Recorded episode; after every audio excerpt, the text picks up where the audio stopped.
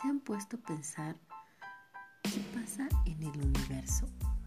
en los planetas, en la expansión, en la materia, en la antimateria, en la energía, en cómo es que llegamos aquí al mundo? en todas las combinaciones genéticas y todas las combinaciones químicas y cambios físicos que tuvo que haber para que el ser humano existiera, que todos estuviéramos aquí, que pensáramos como pensábamos, que estuviéramos en la familia en la que estamos, en el millón, en el trillón, en el universo de posibilidades que existió para que estuviéramos